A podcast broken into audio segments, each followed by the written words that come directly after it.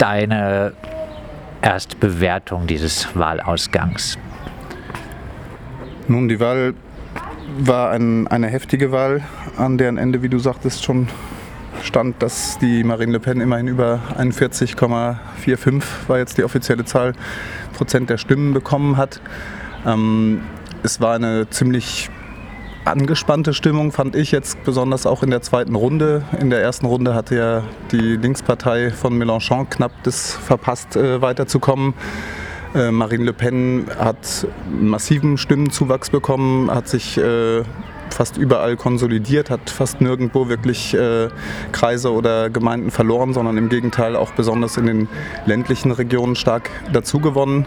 Ähm, und gut in den sozialen Bewegungen, die ja in den letzten zwei Jahren auch gut ins Stocken kamen im Zuge der Pandemie, äh, sind viele, viele große Themen jetzt, die das Macron-Projekt irgendwie ausmachen, weiterhin aktuell. Und letztlich war die zweite Runde jetzt begleitet von einem Slogan, der war nie, nie Macron, nie Le Pen, äh, keine autoritäre neoliberale Perspektive, keine faschistische Perspektive. Und das hat zu Protesten geführt, aber eigentlich äh, naja, war die Mobilisierung dann doch nicht so heftig. Das wäre vielleicht anders gelaufen, wenn tatsächlich Marine Le Pen die Nase vorn gehabt hätte oder es noch knapper geworden wäre. Es war aber schon knapp genug und es gab Proteste ein bisschen in den üblich verdächtigen Städten in Rennes und Nantes in der Bretagne. Äh, gab es auch Auseinandersetzungen. In Paris waren größere Mobilisierungen und Lyon, Marseille und dann in vielen mittleren und kleineren Städten auch, aber weniger spektakulär. Und wir haben dort das Bild gesehen, was äh, die Macron-Regierung auch in den letzten äh, Jahren äh, gezeichnet hat, nämlich dass äh, Protestwiderstand dann auf der Straße und auch in diesem Kontext äh, mit Polizeigewalt begegnet wird. So insofern gab es dort vor allem große Tränengasschwaden und Festnahmen und verletzte Demonstrantinnen und letztlich ist es dann auch über den Wahlabend, den zweiten, nicht wirklich hinausgegangen. Es gab da so einen Ansatz, äh, weitere Mobilisierungen äh, im Laufe der Woche jetzt anzustoßen. In meinem, meines Wissens nach ist da leider nicht viel passiert. Im ersten Wahlgang hat äh, Jean-Luc Mélenchon gar nicht, äh, war nur knapp hinter Marine Le Pen. Jetzt gibt es ja auch aus linker Perspektive durchaus äh, Kritik an Mélenchon, wird er von hier zumindest so ein bisschen als ähm, äh, auch populistisch, nationalistisch äh, ihm äh, Populismus, Nationalismus vorgeworfen. Hätte es einen Unterschied gemacht, wenn äh, Mélenchon aus linker Perspektive in den äh, zweiten Wahlgang gekommen wäre?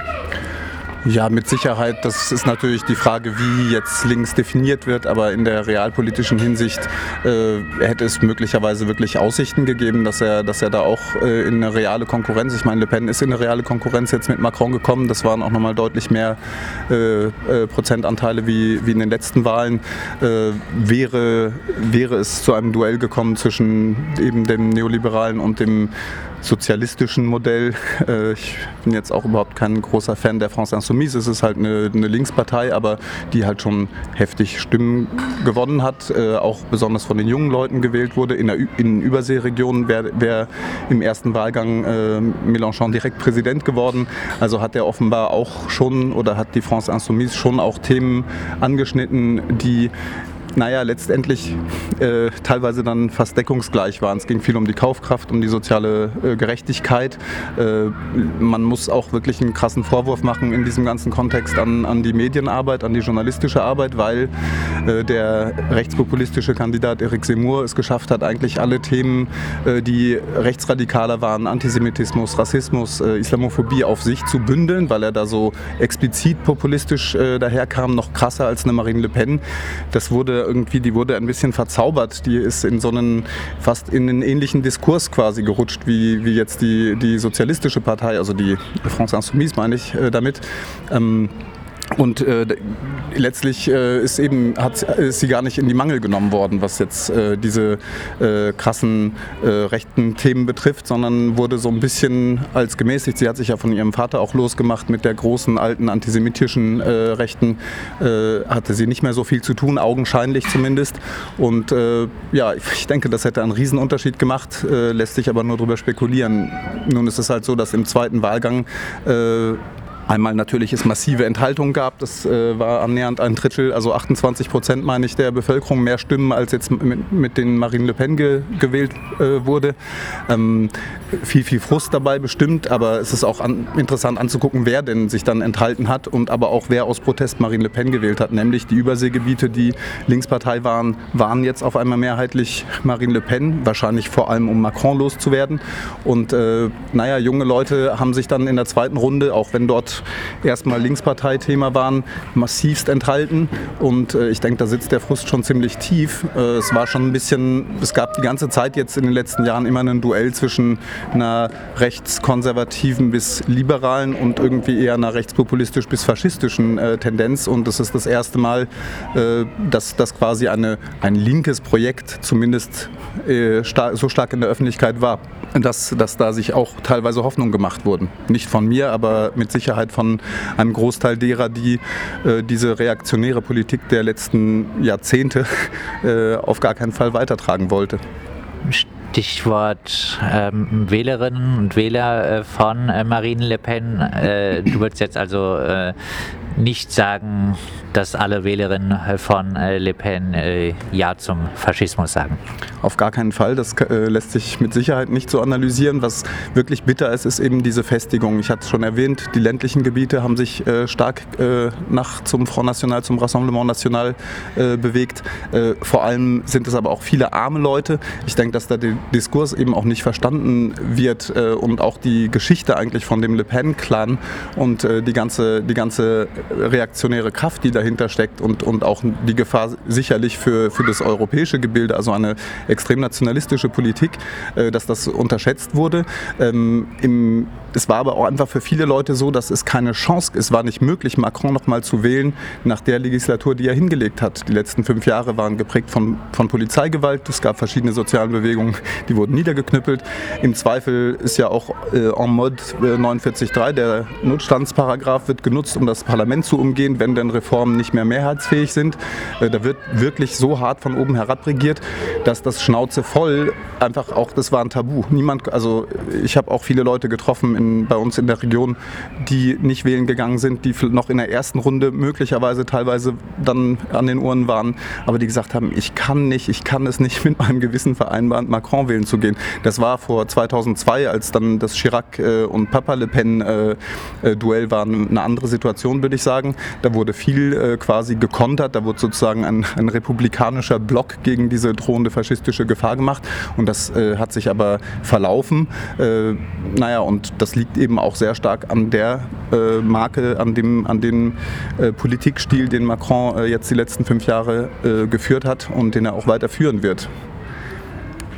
Jetzt gibt es im sogenannten bürgerlichen Lager eigentlich äh, keine äh, größere, bekanntere Person außer Macron ähm, im Moment. Äh, Macron darf der, nach fünf Jahren dann nicht mehr antreten. Ähm, fünf Jahre neoliberale Kurs nochmal von äh, Macron. Äh, wie hoch schätzt du die Gefahr ein? Sagen wir mal, die weltpolitische Lage ist ja auch äußerst unsicher, kann sich durchaus ja auch die ökonomische Lage auch in Frankreich nochmal zuspitzen. Wie hoch schätzt du die Gefahr ein, dass dann äh, Le Pen in fünf Jahren durchmarschieren wird? Naja, das hängt alles äh, von der Bewegung, denke ich, auch ab, die natürlich auf der Straße stattfindet, aber auch die, äh, der, der Frage der Entwicklung der, der linken Parteien oder der linkeren Parteien. Es gab ja jetzt wirklich eine Aufspaltung. Die Kommunistische Partei hat ein paar Stimmen gefangen, die Grünen haben ein paar Stimmen gefangen. Alle wollten sich nicht Mélenchon anschließen. Es ist auch eine Linkspartei im, im patriarchalen Stil, da will ja auch niemand mitmachen, aber möglicherweise könnten in den nächsten Jahren auch nochmal Entwicklungen stattfinden, wo sich nochmal ein anderes Bündnis präsentiert und letztlich auch davon profitiert, dass vor allem junge Wählerinnen, die unzufrieden waren mit der Klimapolitik, dass äh, teilweise Prekarisierte, die durch die Reformen betroffen waren, äh, eigentlich alle eher auf dieser äh, eher zu einer linken Partei tendieren. Da müsste sich dieses Projekt halt noch stark entwickeln, damit das eine Perspektive hätte. Ich denke, es muss anerkannt werden, Marine Le Pen hat sich massiv gefestigt. Ich äh, gehe nicht davon aus und sehe auch nicht, da sie ja jetzt auch keine Regierungsverantwortung haben wird, warum sich das ändern sollte. Äh, die, der, der Trend, sich da auf dem Land und auch in den ärmeren Schichten als eine eigentlich äh, soziale Alternative äh, darzustellen, der, der wird fortbestehen. Und ich denke aber auch, dass eine ganz schöne Anspannung äh, herrscht, weil eben das Projekt Macron weitergeht, weil äh, diese verschiedenen autoritären innenpolitischen Gesetze, eben die Reformen, besonders die Rentenreform, die jetzt kommt, auch der Zugang zu Hochschulen ist jetzt nochmal ein großes Thema. Das wird, das wird weiter durchgezogen und ich könnte mir vorstellen, dass, naja, muss man mal schauen, ob das überhaupt noch fünf Jahre dauert, bis die nächste Wahl stattfindet, weil das äh, ist ja nicht immer so, dass eine Legislatur dann äh, so durchgeboxt werden kann. Wäre ja auch eine Option. Vielleicht haben wir ja in zwei Jahren schon wieder eine Wahl, weil äh, die sozialen Bewegungen äh, so stark werden, dass, äh, dass das Projekt äh, einen, einen richtigen Schuss von Bug kriegt. Stichwort soziale Bewegungen. Du hast gesagt, der Slogan äh, der Proteste war äh, nie Macron, nie Ma Le Pen oder nie Le Pen, nie Macron. Ähm, die Sorbonne wurde besetzt, in Rennes, du hast gesagt, gab es größere Proteste, in Paris gab es größere Proteste. Ähm, wenn man praktisch sagt, aus der Wahl, wir haben keine vernünftige Wahl, äh, warum hat man sich äh, trotzdem äh, rund um diese Wahl organisiert, ist rund um diese Wahl auf die Straße gegangen und äh, welche Perspektive haben diese Proteste und Bewegungen? Naja, es ist äh, kompliziert, die sozialen Bewegungen in Frankreich irgendwie zu, zu fassen und auch, die lassen sich nicht unter einen Hut stecken. Es gibt da einfach auf verschiedenen Ebenen Bewegungen. Ich sprach die Rentenreform an. Es gibt auch diese ganze äh, jugendliche, sehr klima- und Ökologiepolitik orientierte äh, Bewegung. Ähm, jetzt gerade die Wahl, ich denke, dass, dass ein Ralboll, dass ein Schnauze voll äh, äh, Moment das Ganze geprägt hat. Damit erklärt sich auch das fast ein Drittel äh, Nichtbeteiligung an so einer Wahl.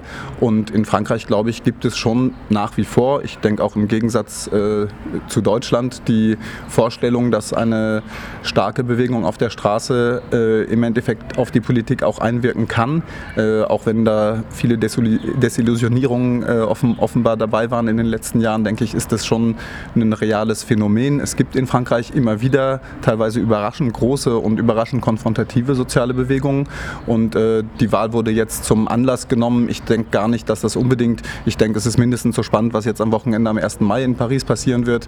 Ähm, es werden im Frühjahr, jetzt kommt die Debatte wieder eben um die, um die weiteren Sozialabbauprojekte. Äh, das könnte auch in, in, in den Sommer hinein und auch sehr schnell äh, zu größeren Bewegungen kommen.